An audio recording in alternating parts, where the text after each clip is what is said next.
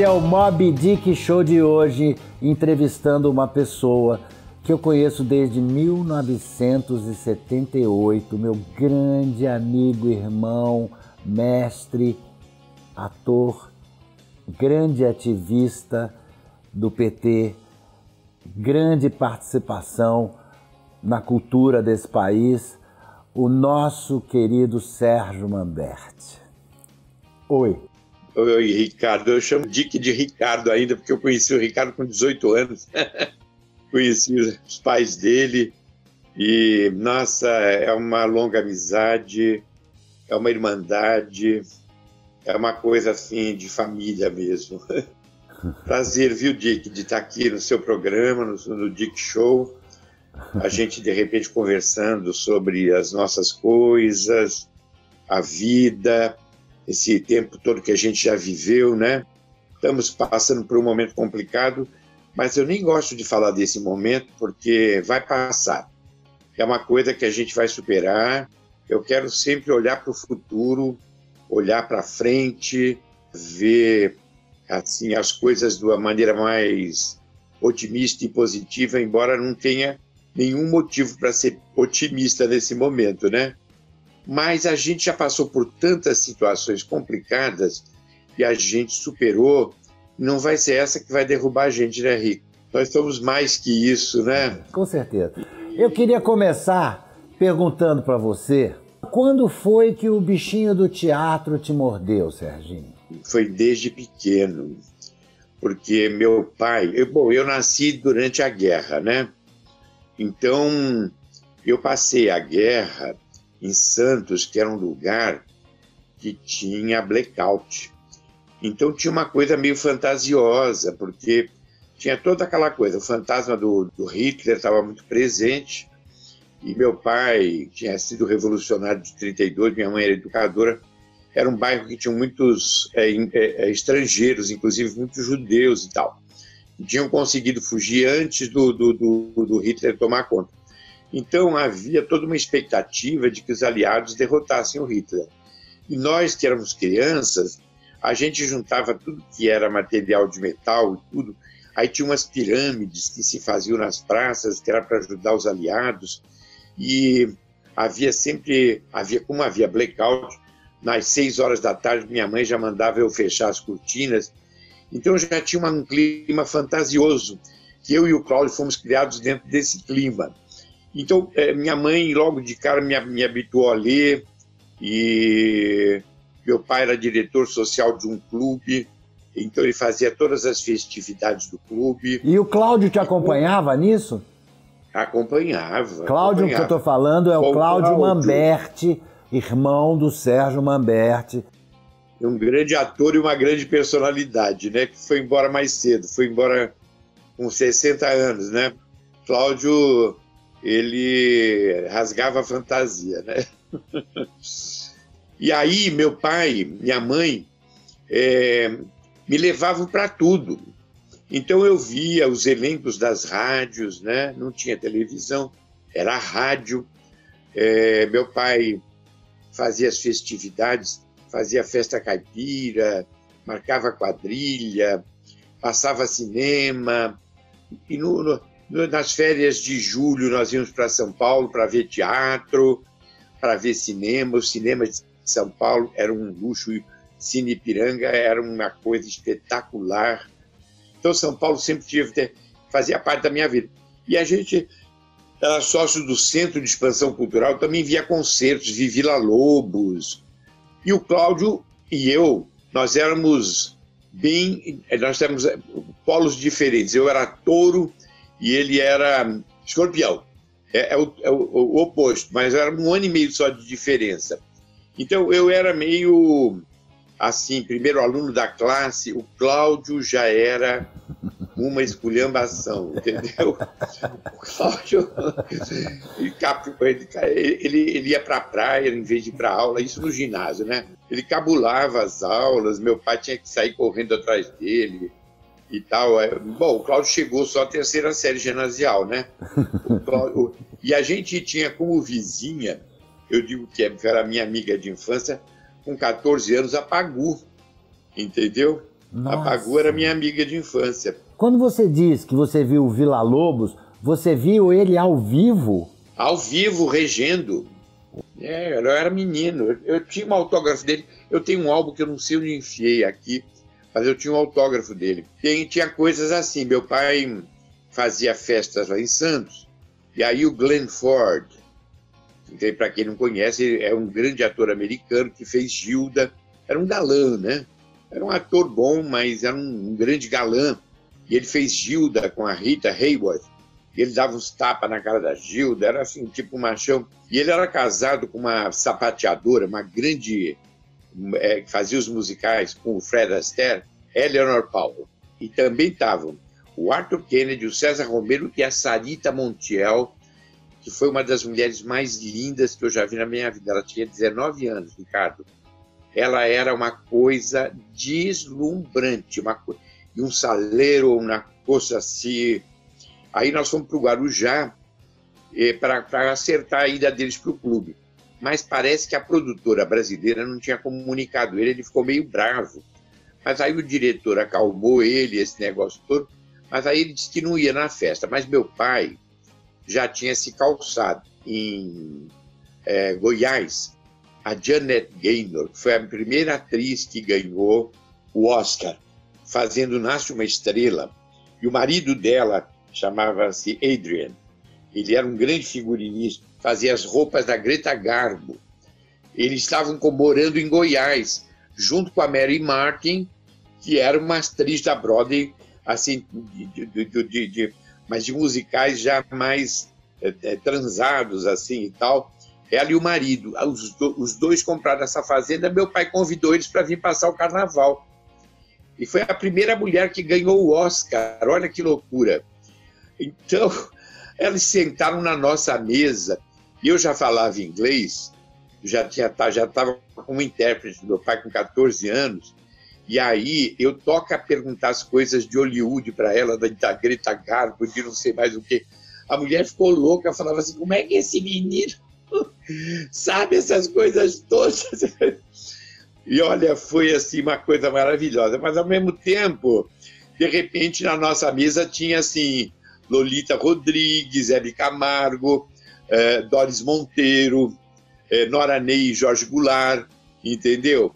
Então, a minha infância, aí papai trazia, por exemplo, Procopio Ferreira, né? Porra, Procopio Ferreira, eu vi Procopio Ferreira menino.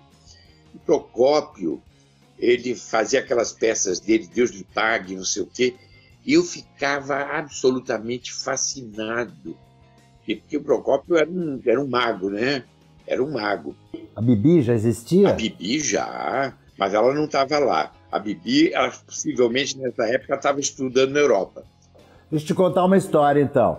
A Bibi faz parte da minha iniciação sexual. É mesmo?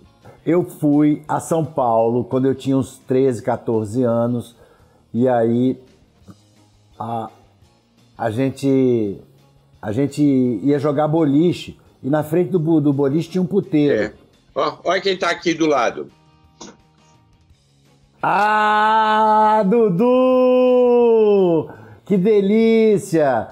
Eu vi, esse, esse menino já sentou no meu colo. Tá com 56 anos.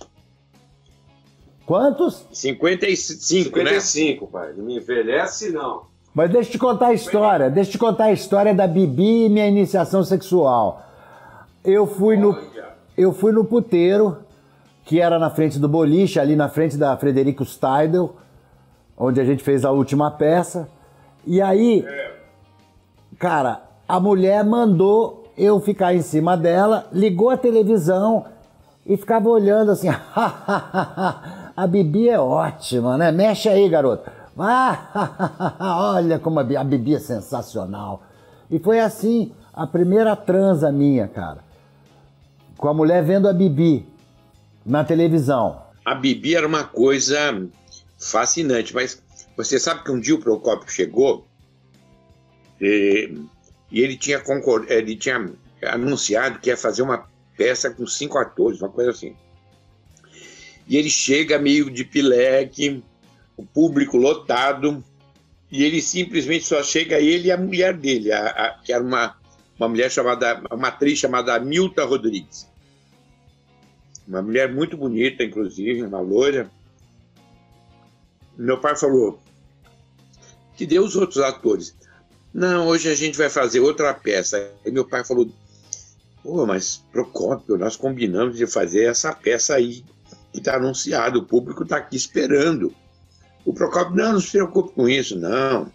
Meu pai, como sei, todo mundo comprou ingresso, inclusive, que tem gente que é sócia, mas tem gente que veio de fora. Eu vou ficar vendido aqui, tá complicado, a casa está lotada. E aí, o Procópio começou a ficar meio de pau de saco cheio com meu pai, entendeu? Porque meu pai estava ali forçando a barra, ele já estava meio de pileca, ele falou, pô, tá me enchendo o saco aqui, deixa eu fazer meu trabalho. Aí meu pai, não, mas como é que vai fazer? Porque o cenário que está aí era para outra peça. Ele falou, não, mas serve para essa também. Daí ele falou assim, ó, oh, meu senhor, e eu puxando meu pai, assim, para meu pai não brigar com o Procópio, porque o Procópio para mim já era herói, entendeu? Aí o Procópio foi lá na, na, na, na, boca de cena e falou assim: olha, gente, aconteceu isso, isso, isso, os atores não puderam vir, mas eu vim e vou fazer uma peça para vocês. A plateia adorou. Aí, quando chegou no final do espetáculo, ele foi aplaudido, todo mundo pedindo autógrafo, não sei o quê. Ele chegou meu pai e falou assim: O senhor está enganado, viu? Eles não vieram ver aqui peça nenhuma, eles vieram ver Procópio Ferreira. Maravilhoso. Os grandes atores brasileiros, cara, são insuperáveis, né? Procópio, Jardel, Sérgio Cardoso, Sérgio Mamberti. Olha, eu fiz agora esses, agora esses dias 40 anos do Teatro Sérgio Cardoso. Eu fiz com o Sérgio Cardoso, claro que eu vi ele fazendo Hamlet, ele fazendo Soldado Tanaka, eu vi a companhia dele depois que ele saiu do TBC e tal. Eu vi muita coisa com ele, conheci o Sérgio e trabalhei com o Sérgio em A Visita da Vera Senhora em 62. E o Sérgio era um gentleman, um grande ator.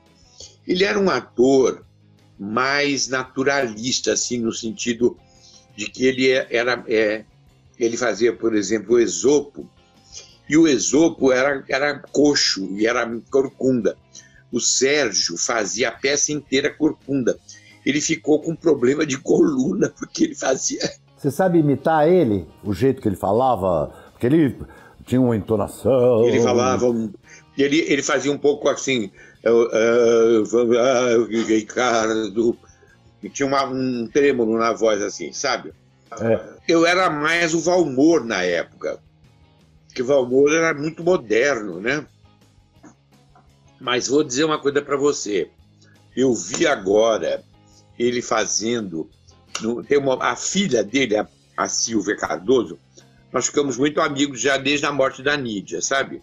E ela tem tudo guardado, do Sérgio, da Nídia, figurinos, fotos, tudo.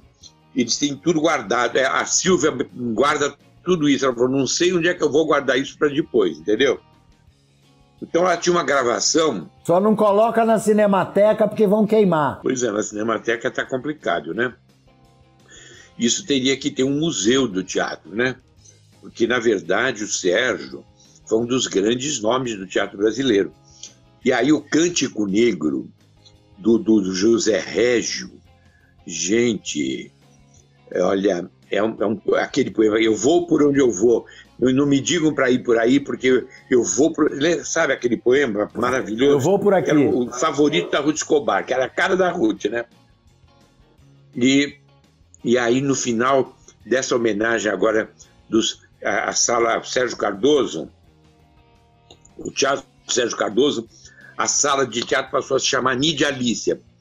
E aí aparece no final lá do jogral que eu estava fazendo com o Duda e tal, aparece a voz do Sérgio gravada, que a, a Silvia tinha gravada, dizendo Cântico Negro, bicho, eu fiquei arrepiado, que de repente, aí eu vi a envergadura desse cara e o carisma desse cara. Maravilhoso. E tem umas proximidades assim, porque meu pai, ele queria que eu seguisse carreira diplomática, porque eu falava a língua, eu falava francês, inglês. Meu pai adorava teatro, mas ele achava que a vida do teatro não ia me dar o sustento, entendeu? Então, é, ele não queria, nem minha mãe também não queriam que eu fosse para o teatro. Mas eu decidi e fui fazer escola de arte dramática. E aí o Cláudio se é, é, é, engajou na companhia da, da Pagu, junto com Plínio Marcos, entendeu? Que a mãe do Plínio também era é, professora, era colega da minha mãe. E aí, a mãe do Plínio, na época que a gente começou a querer fazer teatro e tudo, o Plínio tinha fugido com um circo. Então ela falou assim: Ah, Maria José, fique, fique tranquila, os seus, seus filhos vão fazer teatro, graças a Deus, porque o meu foi fazer circo, fugiu com o circo. E o Plínio era aquela figura absolutamente é, assim irreverente, né? Então ele a Pagu eram super amigos, a Pagu descobriu ele como autor. Aí na outra peça ela não gostou, os dois tiveram uma briga, e aí depois ficaram amigos de novo e tal. Agora Pagu, Ricardo, é do nosso time, sabe? Era uma pessoa maravilhosa.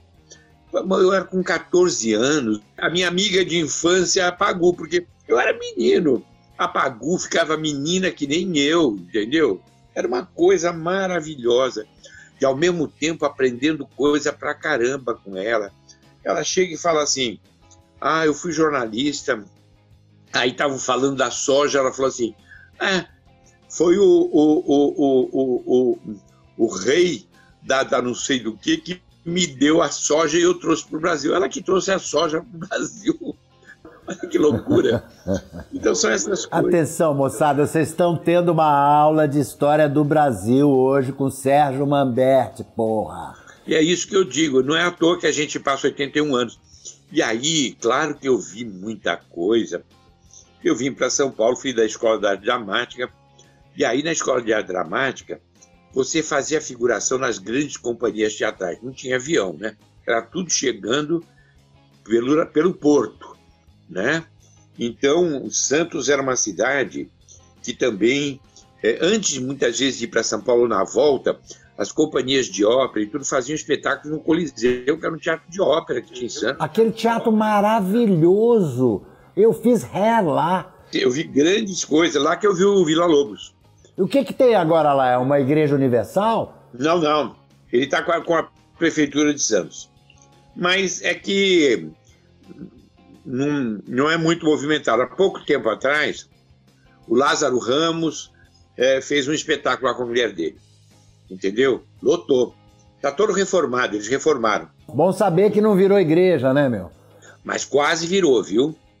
Ficou anos fechado. Ficou anos fechado. Isso foi resultado de uma puta luta da, da, da classe teatral santista, entendeu? E, e, da gente que é de teatro, que já tinha estado lá a gente participou desse, dessa luta pelo, São, pelo Coliseu. E eu fui, eu já representei lá depois que ele foi inaugurado. Não, uma maravilha. E aí, eu, eu na escola, eu fui, eu fui é, fazer a figuração nas grandes companhias de teatro, como de francês, mas nas que eu não fazia, eu via tudo, entendeu? Aí eu via Teatro Nacional Popular com Jean Villard, Maria Casares, os grandes atores franceses e tudo. E a, a Comédie Française era assim um teatro clássico, mas era um teatro de uma qualidade extraordinária. Eu fiquei muito amigo de um dos atores e no final eu em 1970 eu fui para a França, eu fiquei me correspondendo com ele. E ele casou com uma atriz chamava-se Filipine Pascal, mas ela era Filipine de Rothschild. Falar em casamento, quando que, que você casou? Porque eu tô vendo esse filhão aí, você tem mais dois. o Carlinhos e o Fabrício, que depois nós vamos falar sobre isso. isso. Ah, eu casei, eu casei em 1964. Em dezembro de 64. Eu tinha me transferido para o Rio nessa época. E, bom, eu já tenho um neto, que, que ele é da gastronomia, chama-se João. É, vai fazer 31 agora em dezembro, meu neto. Conta aí com quem que você casou, como é que foi a história, onde é que você conheceu a Vivian? Bom, aí, o meu casamento, ele foi assim, porque eu não tinha a menor ideia de que eu fosse me casar, porque a minha ideia era ficar solto no mundo, entendeu? Eu queria ir fazer teatro fora. O da Versa, que era meu professor, ele chegou a escrever uma carta para o Luquino Visconti. Luquino Visconti me acolher lá. E me, me, me, ele era muito amigo do Luquino Visconti, do Vittorio Gassman, que eu conheci na casa do Da Versa, que era um dos maiores atores da Itália, entendeu? E aí, de repente, eu estava já muito envolvido com a minha carreira aqui no Brasil. Eu falei, ah, eu vi, porque eu vi assim algumas pessoas que voltaram, como Sérgio Viotti, voltou de Londres depois de muito tempo, não se encontrava. Eu falei, olha, eu primeiro vou fazer minha carreira aqui, não vou embora não. E aí eu conheci a Vivian num espetáculo que ela estava fazendo com o Paulo Vilaça na, escola, na escola de arte dramática. Aí ficamos super amigos e tal, mas assim, amigos, amigos, não tinha nada de namoro nem nada. Um dia nós fomos para o Rio de Janeiro e ficamos na casa do, do Décio Otero, que naquela época era marido da Juro Otero, que depois foi mulher do Pereio. E aí o Décio achou que a gente era um casal, deu uma cama de casal para gente. E a gente falou assim: ah, vamos fingir que a gente é casal mesmo, não tem problema. E daí começamos a namorar. Mas aí havia, naquela época, a mulher não dava assim. Era, é, é, era complicado para a mulher dar naquela época, entendeu? Então a Viva falou assim: ah, eu não quero ficar aí, depois todo mundo. É, é se você dá para um, todo mundo quer te comer depois. Aí fica uma coisa complicada. Então eu só vou transar depois de casada. Aí eu falei, casada? Tô fora. Mas aí, bicho, foi o seguinte: a gente é, veio, aí teve o golpe de 64, a gente mudou para o Rio e a Vivian veio para o Rio para procurar trabalho que São Paulo estava sem nada. E ela ficou no nosso apartamento lá eu estava fazendo o inoportuno com o Emílio e com, e com o Lafayette Galvão, que o, o Fausto não quis vir para o Rio. E aí, de repente, um dia o apartamento ficou lotado, a Vivian de novo ficou no meu quarto. Aí a gente acabou transando, e aí ela engravidou do Duda logo em seguida, bicho. Porque a gente. É, aquela coisa, né? Juventude. A Vivian não podia, estava começando a pílula, mas a Vivian não, não, não, se deu bem com a pílula. Eu só sei que a gente foi pela tabelinha, dançou, aí resolvemos casar. E aí nasceu Duda, aí depois, logo em seguida, nasce o Carlinhos, entendeu? E aí, um pouquinho depois, depois aí eu já estava voltando para São Paulo, aí nasceu o Fabrício, que são três, né? Peraí, peraí, vamos chegar nesse ponto. Um dia, você e a Vivian, grávida, foram assistir a Moreninha no Teatro Anchieta. É, claro. E eu fazia um personagem chamado Fabrício. Verdade. No final do espetáculo, vocês dois foram no meu camarim e falaram assim: Ah, a gente gostou tanto de você e do seu personagem que a gente vai dar o nome nessa barriga de Fabrício. É verdade. E a gente estava sentado em lugares diferentes, olha que loucura. Quando terminou, que a gente estava querendo dar um nome. Daniel, é porque a gente queria uma filha chamada Daniela. seria o segundo nome, mas o primeiro nome a gente não tinha conseguido um consenso. Quando de repente acabou a peça, a Vivian veio para mim e falou: Sérgio, eu falei, já sei. Fabrício, né? Ela falou Fabrício. É, falou... Aí a gente foi lá te comunicar. e o Fabrício chama Fabrício por causa da Moreninha. Aliás, um espetáculo inesquecível, né? Era lindo esse espetáculo. E fazem tanto musical, musical brasileiro e musical estrangeiro e não fazem a Moreninha. A Moreninha foi um puta sucesso, né, Ricardo? O Cláudio, seu tio, é talentosíssimo, é um grande músico. Aliás, eu fiz Ó Que Delícia de Guerra com ele também. Adoro. Foi o primeiro espetáculo que ele produziu. Uma figura é, de um talento e, e uma pessoa adorável, né? Uma pessoa adorável. Muito bacana. Tem uma recordação tão bonita dos trabalhos que eu fiz com ele, uma pessoa tão acessível, tão, tão carinhosa, assim, e tão talentosa, né? É uma coisa maravilhoso. É, é, não, e é, é, irmão da sua mãe, né? Foi ele que fez a TV Cultura em São Paulo, a Fundação Padre Anchieta. Claro. Foi ele que trouxe o Vila Sésamo, Vila Sésamo para o Brasil. Aliás, uma, um, um tema muito importante que eu acho que eu queria conversar com você é essa coisa das crianças não terem hoje em dia a atenção de uma dramaturgia mais inteligente na televisão, ficam sendo robotizadas por essas babás eletrônicas de uma forma uh, burra e, e, isso reflete depois na, na, Olha, tem uma coisa assim: na esteira do Sésamo veio o Castelo Ratimbum. O Castelo Ratimbum ficou 25 anos em cartaz. E esse é o grande. É o meu, meu, meu, meu cavalo de batalha, eu digo. Porque em qualquer lugar que eu vou, se eu não falar raios e trovões, que é a, o, o, o, quando o, o doutor Vitor fica puto com o Nino, entendeu? Não tem, olha, não tem.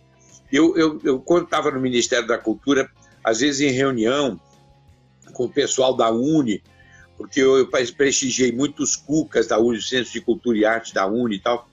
E nas reuniões que a Uni estava presente, a Uni tinha uma grande atuação na vida cultural e política e tal. E aí, enquanto eu não falasse, eu, eu entrava para fazer o meu discurso ali, para falar sobre política cultural e tudo, aí já todo mundo começava a cantar. Mil, dois mil alunos, dois mil jovens cantando bom, bom, bom, Castelo Ratimbum, a música do André Bujan, entendeu? Enquanto eu não falasse raios e trovões, não começava a, sessão. o André Bujan está fazendo a música da nossa vinheta. Ele e o Rafael Terpes fazendo a animação, olha. André é muito talentoso. Muito talentoso. Herdou do pai, Tem né? para quem puxar. E aí, Ricardo, é, certamente eu fiz uma longa carreira. O ano passado, eu completei 80 anos. Eu, tava, eu fiquei 12 anos no Ministério da Cultura. Eu fui primeiro secretário de Identidade da Diversidade Cultural, a primeira secretaria de diversidade cultural do mundo. Eu participei da convenção que, que sancionou a, a, da reunião que, que sancionou a Convenção da Diversidade lá na Unesco, em Paris, entendeu? Eu fiz o primeiro seminário de diversidade na Embaixada Brasileira em Paris entendeu? Foi maravilhoso. Isso em 2004 ainda, antes da aprovação da convenção. Depois disso, é aí que está engraçado que o Sérgio Cardoso ele também queria ser diplomata. Na verdade, durante o tempo todo que eu trabalhei com o Ministério, eu trabalhei numa assessoria direta com o Itamaraty. Então, eu chefiei as missões para regulamentação da convenção, eu chefiei várias missões do Itamaraty com o Ministério da Cultura, aqui pelo, pela, pela, pela, pela América do Sul, e eu fui comissário geral da maior exposição que o Brasil já fez no exterior, que foi no seio da comunidade europeia, entendeu? E isso em 2010. É, quem, é, foi, foi O protocolo eu assinei na época do Lula ainda, mas ela foi inaugurada já depois na gestão da Dilma, junto com os reis da Bélgica. Então, eu fiquei íntimo dos reis da Bélgica, da rainha da Bélgica. Eu almocei duas vezes no Palácio Real, entendeu? E o rei atual, quando ele, ele era príncipe ainda, quando ele esteve em Brasília, eu estava ainda na elaboração dessa exposição, ele chegou na embaixada, ele me chamou. E a princesa Matilde, que hoje é a rainha da, da Bélgica, era é descendente da Leopoldina. Então ficamos horas conversando ali. É, agora, vou dizer uma coisa para você. É assim, brother, sabe? Gente muito simples e maravilhosa. Aquele Palácio Real maravilhoso. A Bélgica é linda, né? Olha, é. o rei Alberto era mais formal assim, mas a rainha Paula, no dia da inauguração da exposição, que foi, olha, você ter uma ideia, 2 milhões de pessoas viram essa exposição a imprensa brasileira pouco deu, porque como era uma agenda do PT e da Dilma, é assim, o Estado de São Paulo se negou a ir lá fazer matéria, entendeu? Coisas complicadas. Mais importante foi o sucesso que foi a cultura brasileira lá. Tinha tudo, tudo, música, as, as etnias indígenas fazendo rituais no, no, no, no, no Teatro Nacional. E no dia do jantar, depois da inauguração, a rainha Paula veio sentar comigo. Falou, ah, eu soube que você é ator. Eu falei, pois é, eu sou ator. Que tipo de papel que você faz? Ah, eu faço todo tipo de papel, rainha.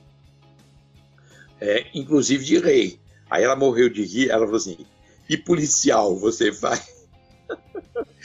Perguntou se eu fazia polícia. Uma, um fetiche aí um policial. Olha, foi muito engraçado, porque aí ela me convidou e para no dia da no dia que se apresentasse as etnias indígenas, ela queria que eu ficasse do lado dela, porque eu trabalhava com as etnias indígenas na época que eu estava no ministério, né? Aí eu entrei com a rainha e fiquei no camarote real. então são essas coisas muito loucas, entendeu? E aí com isso, nessa época eu também tive com a rainha da Holanda, que é uma argentina uma mulher lindíssima, você ia ficar apaixonado, Ricardo, porque era uma mulher muito bonita. A Rainha Matilde era mais clássica, mas a, a, a Máxima, ela é argentina, uma mulher de 1,70m e tantos, quase 80, mas linda demais. E assim, ai, Mamberti, eu adoro carnaval, não sei mais o que e tal. Começou a desbundar, de repente ela falou assim: ai caramba, eu não posso desbundar desse jeito, porque o ano que vem eu vou ser rainha. Porque a gente logo, a gente já tem um jeito que a gente logo faz as pessoas desbundarem, né? A rainha ca, sai, ca, saiu, dos, caiu do salto e já estava já tava sambando quase que comigo ali. Na verdade, nós abrimos essa, esse festival Holanda Brasil com um desfile da escola de samba. Eu acho que era, era Portela ou Mangueira que estava lá na, na, em Amsterdã. Uma coisa emocionante, assim. E por falar em Amsterdã e loucura, eu queria perguntar para você.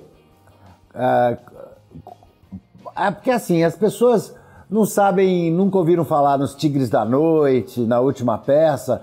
Eu queria que você contasse essa nossa aventura e, e que você contasse quando é que você fumou seu primeiro baseado.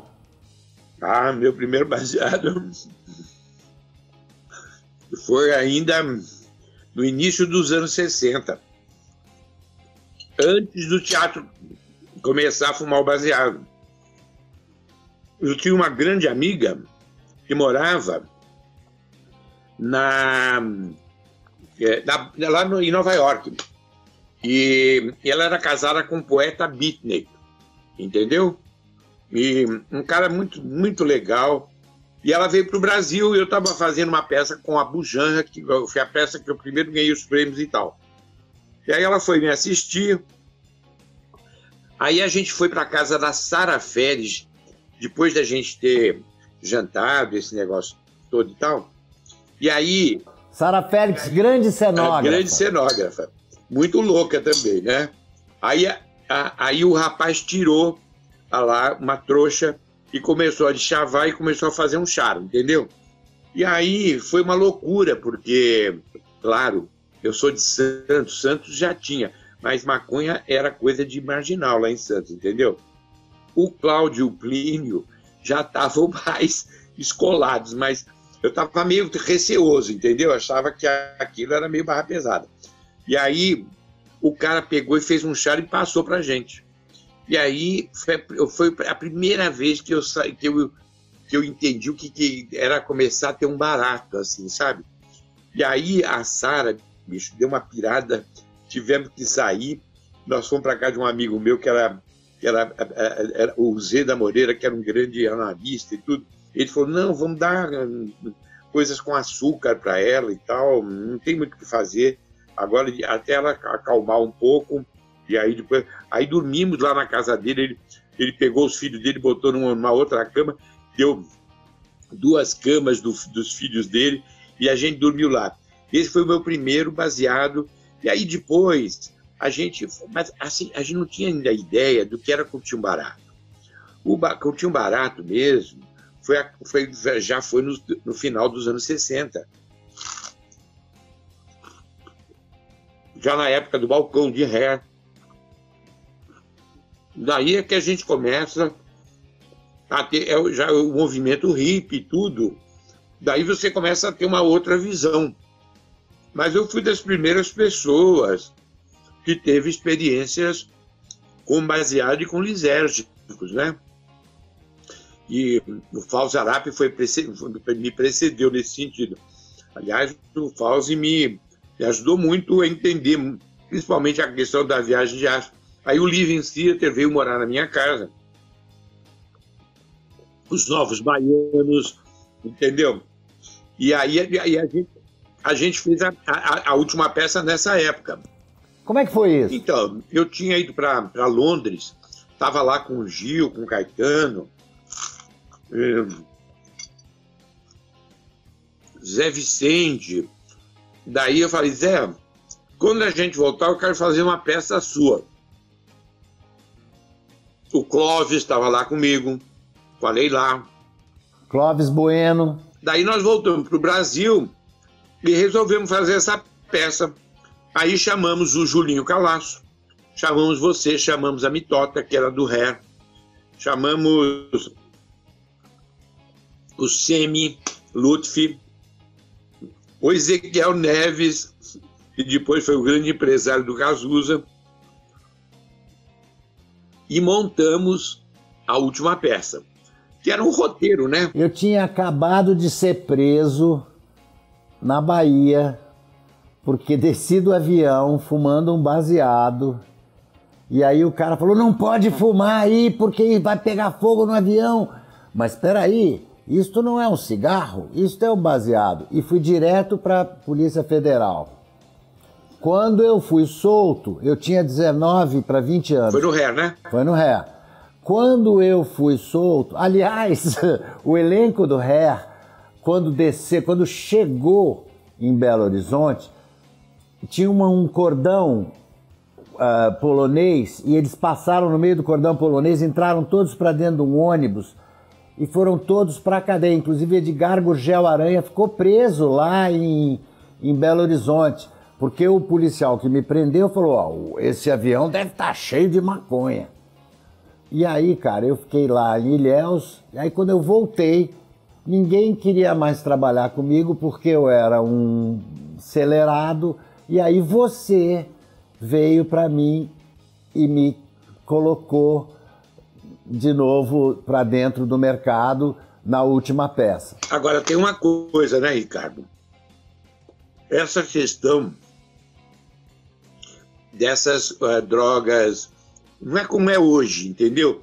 Que saiu dessa parte que tinha uma, uma ritualização disso, porque era uma coisa de você estar tá desbravando um novo caminho, uma nova, uma nova percepção.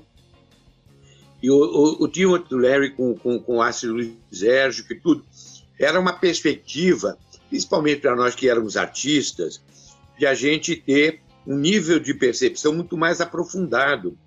E claro que isso foi, para mim, foi muito importante. Eu vou dizer uma coisa para você. as minhas experiências lisérgicas e tudo, com baseado nesse negócio todo e tudo, é, eu, eu, hoje em dia faz, faz muito tempo que eu não fumo mais baseado, eu, é, desde o final dos anos 90. Porque eu ficava, eu estava com uma vida muito é, cheia de compromissos e tal, e eu ficava muito sonolento, sabe? Aí eu falei, não, vou parar. Mas eu continuei muito é, é, é aquela coisa, a, a, percepção, eu já não precisava mais de estar naquele estado, porque aquilo ficou, incorporei aquilo, entendeu? E isso ficou no meu processo criativo e no meu processo também de percepção das relações com as pessoas e tudo, e como artista. Então, foi uma coisa muito importante. Claro que teve pessoas que tiveram experiências complicadas, teve gente que pirou com, com, com a questão. O lisérgico, ele exigia uma, uma preparação, né? E muitas vezes a pessoa tomava o ácido e nem podia, porque de repente uma tendência a, a, a vamos dizer, esquizofrênica, coisa desse tipo, que declanchava processos complicados. Mas, na verdade, para quem conseguiu realmente ter essa, essa vivência, essa percepção, e aí na última peça, a gente fazia o tempo inteiro viajando ou com, ou, ou, ou, com baseado. Então, a gente deu. Com ácido. Aquele chá de ácido que a gente tomava antes da peça. Aquele espetáculo do Rio de Janeiro foi histórico. O espetáculo durou cinco horas no Teatro Opinião. Lembra disso? O Tim Maia que emprestou o equipamento dele, porque ele fazia show no Opinião. Aí ele emprestou o equipamento dele, porque a gente não tinha equipamento, a gente não tinha porra nenhuma. A gente foi lá com a roupa da peça, a gente foi lá com a guitarra que eu tocava, o Claudinho com a guitarra dele. Lembra, Claudinho? Que saudade, claro. meu querido irmão. Tão lindo, Claudinho, né? Lindo, lindo. Vivian, Semi e o Porrinha, né? Ezequiel Neves. Ezequiel Neves trocou meu nome, né? Me rebatizou para Dick Petra. Ele falou: não, roqueiro não pode chamar Ricardo Petralha, você tem que chamar Dick Petra. Eu de cabelo loiro descolorido, cantava lá, pra mim ele veio do Peru. De uma tribo do deserto de Atacama, que conhecia os movimentos da lua. que delícia! Foi lindo, foi, para aquilo foi uma experiência absolutamente fundamental, porque a gente falava assim, a última peça e o primeiro concerto, né? Eu falei, quando lá no Rio de Janeiro esse dia, quando eu vi o Ian Michel, que era o crítico de teatro, passando por cima das pessoas, estava todo mundo deitado no chão. Não nós, é o público também. E eu falei assim: é, é a última peça, realmente ninguém vai me convidar mais para fazer teatro, porque aqui extrapolou totalmente. Mas lembra aquele cara que. É, nossa, isso eu lembro de. Foi, foi, foi uma das coisas mais emocionantes da minha vida que aquele, aquele performer americano, um menino, que ali ficava nas dunas da Gal e ele tinha uma sacola e aí ele falou que ele, ele queria fazer uma performance. Eu disse que era um, um determinado momento. De repente ele começou a fazer a performance. E eu me lembro que ele chegou e falou assim: se todo mundo fizer om, aí tem uma cobra aqui dentro Aí você, eu me lembro de você no microfone, você estava com o microfone na mão, começou a fazer om, e a plateia inteira fazia om, e aí ele tira um planetinha e tira um bonequinho e um paninho escrito teatro. E o teatro renascia ali. Eu falei, porra, o teatro ele revive, ele, ele renasce. É uma coisa. Ali, para mim, aquilo teve um significado muito especial de que o teatro ele nasce da coisa mais elementar, de repente um paninho, um boneco e uma plateia, né? E é o que está acontecendo hoje, né? O teatro está aparentemente, vamos dizer, impedido de se manifestar por causa da pandemia, mas a gente arranjou outros meios de se expressar. Então é, é isso que é lindo, porque a gente continua esse, esse, essa essa permanência. Claro que o ambiente virtual é um teatro muito diferente do presencial, mas a gente não se rendeu a essa impossibilidade, entendeu? É isso que eu acho bacana, sabe? E é isso que, que faz parte também da nossa aventura por esse mundo, né? É, a gente não desiste, a gente está sempre presente. O ano passado, eu comemorando os 80 anos, o SESC vai publicar minha biografia. É, são, vai chamar é, é, Sérgio Mamberti, Senhor do Meu Tempo. É uma biografia autorizada? É uma, uma autobiografia um pouco em cima da carreira, onde muito, essas coisas aqui, por exemplo, eu conto tudo ali. Mas a espina dorsal é a carreira, a minha experiência como, como gestor público e, a minha, e toda também a minha trajetória como ser humano. Claro que é, eu tive que fazer uma espécie de uma síntese, porque eu não cabia. Isso tudo já, assim, deu quase 400 páginas, entendeu? Então, mais que isso, é muita coisa. Talvez num outro momento eu escreva um outro livro já falando mais das, das aventuras pessoais, de coisas desse tipo. Eu acho que sempre é bom a gente deixar um pouco essas, essas histórias vivas, né? É, porque é muita história, não, não, não dava. Tinha horas que eu falava assim, gente, não dá. Se eu for por aí, a gente vai ficar. É só um capítulo inteiro do livro, é, é, é a gente não chega ao final. Tava, estava acontecendo. É, tanto que eu arranjei de repente, uma pessoa para me ajudar a escrever, porque eu não conseguia avançar, que toda hora me lembrava de uma nova coisa, de uma nova coisa, de uma nova coisa. Aí eu tive que fazer uma síntese. Eu me aposentei como ator e Ninguém agora eu sou um ativista Ricardo, canábico. você é ator. Não, eu sou um ativista canábico agora. Só me preocupo com a legalização da maconha no Brasil, inclusive porque eu queria, porque eu acho que essa proibição está fazendo um grande mal para todos os pretos e pobres e, e para todas as pessoas que têm necessidade de usar esse remédio. Então, eu queria que você falasse um pouco sobre a proibição da maconha. Não, não, eu acho que, que, que, é, é uma coisa tão absurda isso que a gente, de repente, chegar é, já em 2020 ainda a gente está discutindo isso nesse nível, entendeu? Claro que a legalização seria assim uma, uma coisa muito importante, muito importante. Não é só aqui, já isso é uma bandeira internacional, entendeu? Mas, é, na verdade, a gente sabe que tem muitos interesses aí envolvidos, né? É, é, é, é muito falso moralismo aí dizer que é por uma questão de priorizar os bons costumes ou coisa, qualquer coisa do gênero, entendeu? Isso é uma, uma fantasia, uma mentira. É, se o Fernando Henrique, entendeu, que é uma pessoa extremamente conservadora.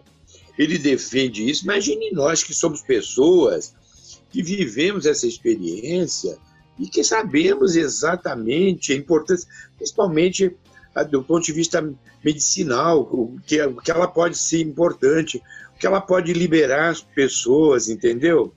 A Vivian tinha asma, ela, ela quando fumava um baseado, ela ficava super bem, entendeu? Descongestionava aquilo. Então você veja que aí tem, tem todo um campo aí que, que pode se abrir, pode se estender no sentido da importância dessa, dessa, é, dessa liberação, mas aí você sabe que tem aí a indústria de bebidas, tem, um, e tem esse falso moralismo hipócrita da nossa sociedade, né?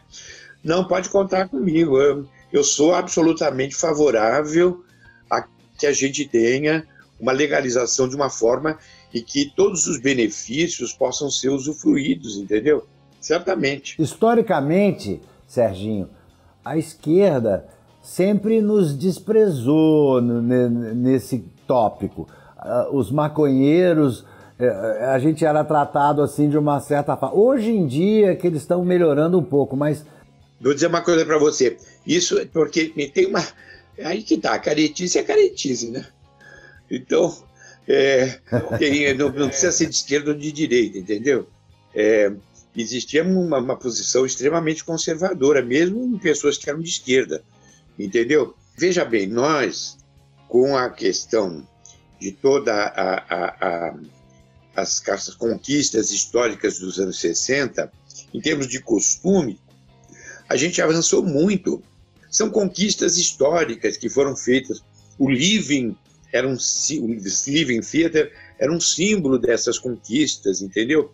E nunca lá, nunca abdicaram de suas posições políticas, eh, de serem de esquerda e de terem eh, esse compromisso.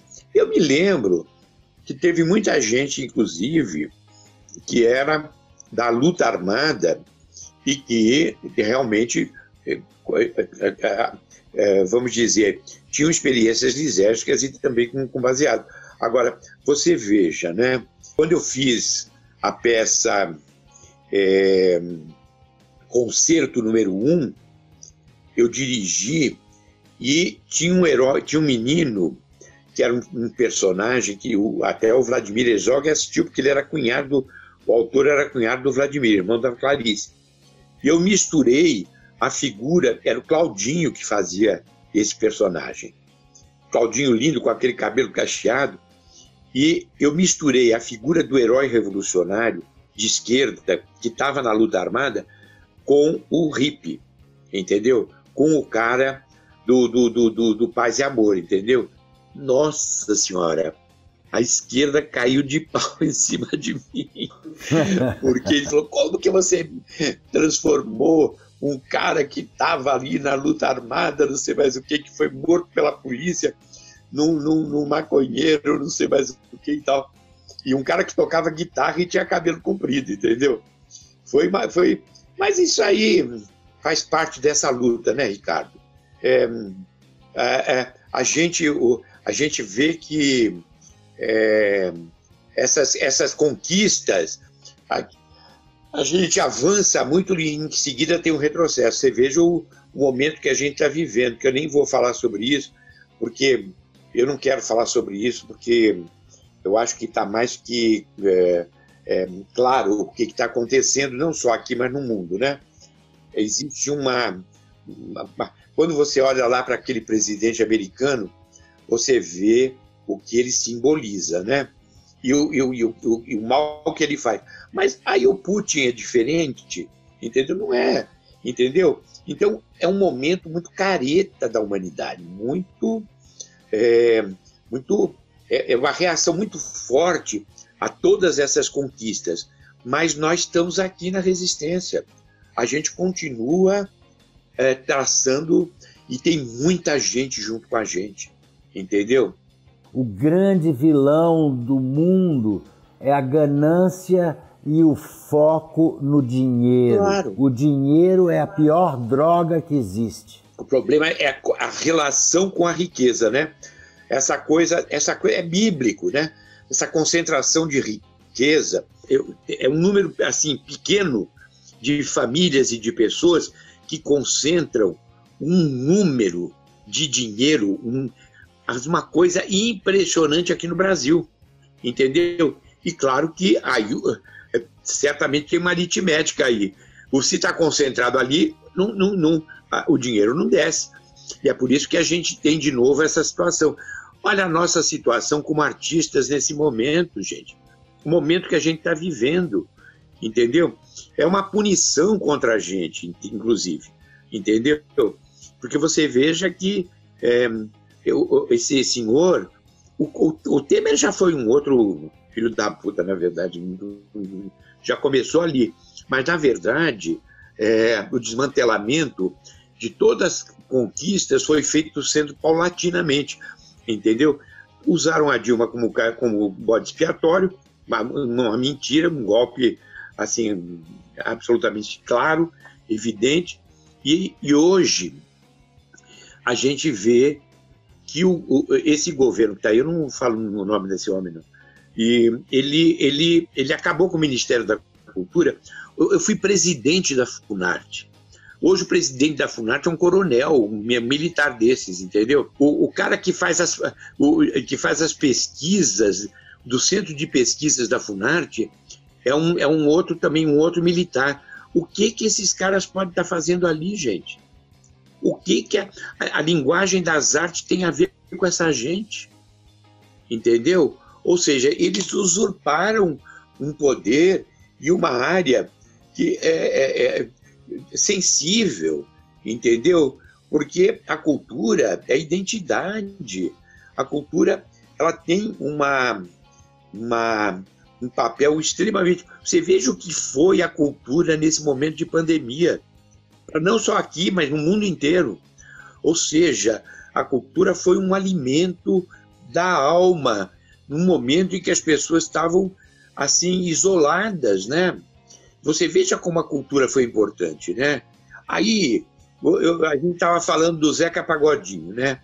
Coisa que de repente você pega um artista como Zeca Pagodinho, por exemplo, que é um homem que vem do povo, mas que tem essa capacidade de captar essa energia vital que vem justamente dessa sensibilidade e dessa, dessa percepção de mundo afável, é, é, é, companheira terna, entendeu? Que era o nosso paz e amor, entendeu? É isso. E certamente tem, tem sempre uma economia. A, a Convenção da Diversidade fala é, do, do, do, simbólico, que é o, é o, ato de criação. Então, era, foi, foram as vertentes do, da nossa política de cultura durante o Lula e a Dilma.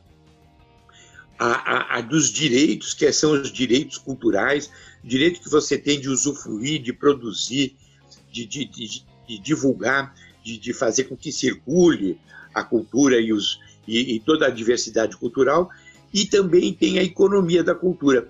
Hoje, quando se fala de economia da cultura, o que eles estão falando é da indústria cultural. Mais uma vez, é, é, não se fala dessa economia generosa que a cultura tem, entendeu? E que ela, ela distribui, ela, ela, ela, de uma certa maneira, ela, ela, ela tem uma. Além de ela movimentar uma economia considerável, mas é uma economia generosa e não essa economia do lucro, do lucro, do lucro só, entendeu? Ela é inclusiva. E um lucro, uma é? concentração é? que você não sabe para que serve, entendeu? Eu estou vendo a sua casa aí, uma casa confortável, minha casa é confortável.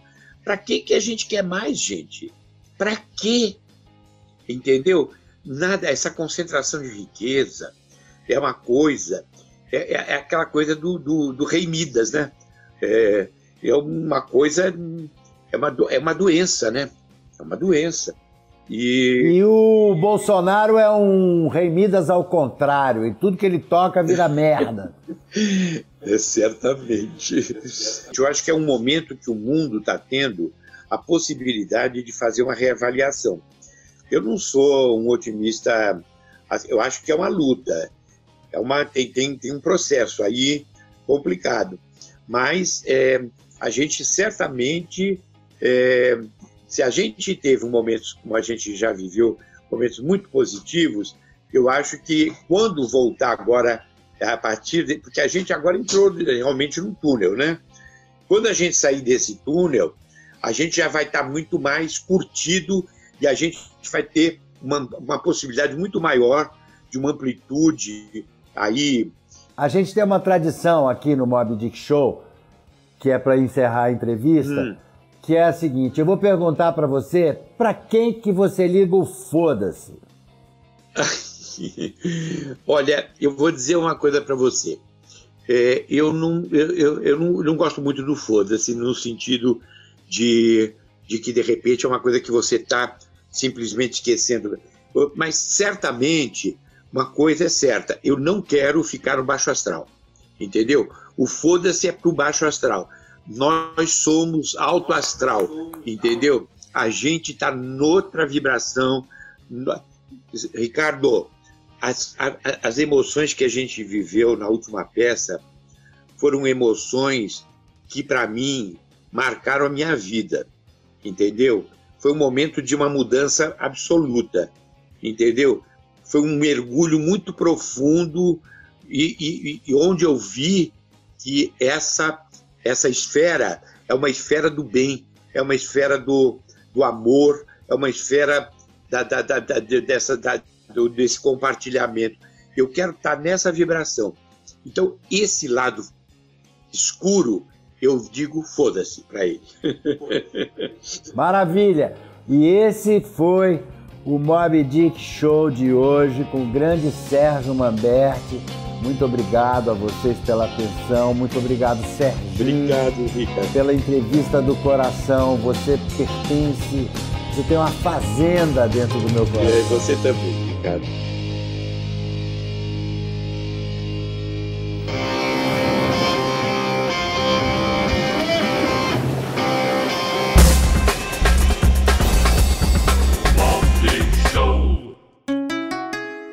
Rádio Hemp.